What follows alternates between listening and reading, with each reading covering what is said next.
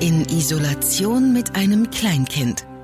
Der ganz normale Wahnsinn hoch 10. Mein Sohn, der ist ja momentan nicht zu stoppen. Jedes Mal, wenn wir in den Hinterhof gehen und er schon die anderen Nachbarskinder sieht, da stellt er sich auf den Treppenabsatz, plustert sich auf und brüllt in voller Lautstärke Hallo!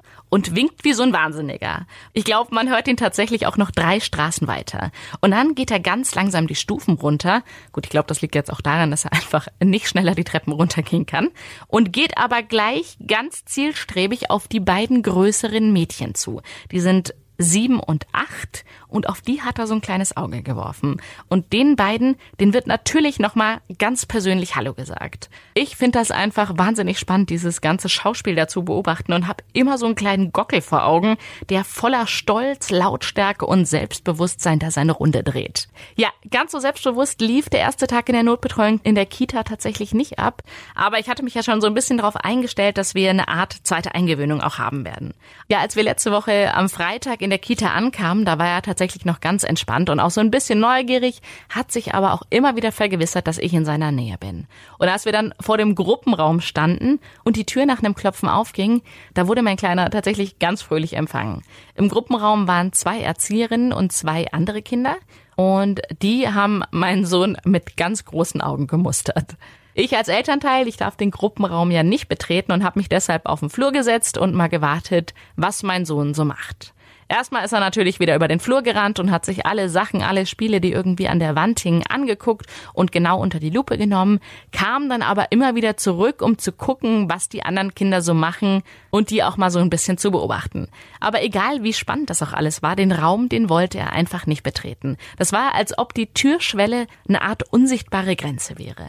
Ich glaube, ich saß knapp eine halbe Stunde im Flur und habe mich mit der Erzieherin unterhalten und natürlich mit meinem Sohn und habe auch immer wieder versucht, ihn langsam in den Raum zu lotsen und fand es auch total süß, dass die anderen beiden Kinder ihm immer wieder Spielsachen gebracht haben und ihn auch wirklich integrieren wollten und dass die beiden scheinbar echt froh waren, dass da noch jemand Drittes in die Gruppe kam und dass noch so ein bisschen mehr Leben in die Gruppe zurückgekehrt ist. Aber ich glaube tatsächlich auch, dass die beiden sich nicht mehr unbedingt an meinen Sohn erinnert haben. Ja, irgendwann hat sich mein Sohn dann doch in den Raum reingetraut und als er dann diese Burg gesehen hat, so eine Hochebene, auf die man hochklettern und auf der man sich super gut verstecken kann, ist er dann natürlich sofort losgestürmt, denn beide steht gerade sehr hoch im Kurs. Die Erzieherin, die hat mir dann gesagt, dass ich mich auch jetzt verabschieden könnte und wir würden das jetzt einfach mal so alles ausprobieren. Im schlimmsten Fall würde sie mich in fünf Minuten wieder anrufen, aber sie glaubt, das würde jetzt erstmal alles ganz gut so klappen. Ja, normalerweise soll mein Sohn dort noch Mittag essen und auch seinen Mittagsschlaf machen, aber wir haben uns dann doch erstmal darauf geeinigt, dass wir den ersten Tag jetzt mal ein bisschen kürzer starten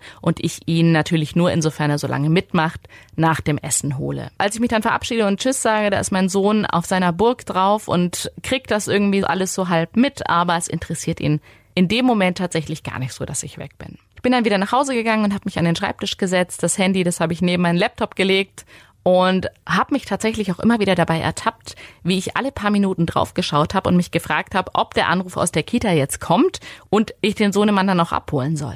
Der Anruf, der ist tatsächlich ausgeblieben und ich habe ihn dann wie vereinbart nach knapp zwei Stunden wieder abgeholt.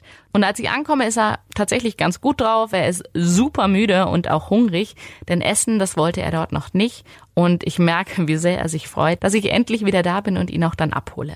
Sein Vormittag, der lief ganz gut. Er hat auch mit den anderen Kindern gespielt, aber er hat sich doch immer wieder nach mir umgeschaut und auch oft nach mir gefragt. Ja, nach dem ersten Tag steht tatsächlich erstmal wieder das Wochenende an. Es ist ein bisschen doof, dass gleich schon wieder eine Pause kommt. Und deshalb sagen wir, dass wir die nächste Woche dann tatsächlich genauso langsam nur mit einem Vormittagsbesuch starten wollen. Ab nächster Woche wird außerdem eine andere Erzieherin in der Gruppe sein, da sich die beiden Haupterzieherinnen im zweiwöchigen Rhythmus abwechseln. Und das wird, glaube ich, auch nochmal eine neue Herausforderung, da die andere Kindergärtnerin noch gar nicht so lange in der Gruppe ist und mein Sohn sie auch noch nicht so gut kennt.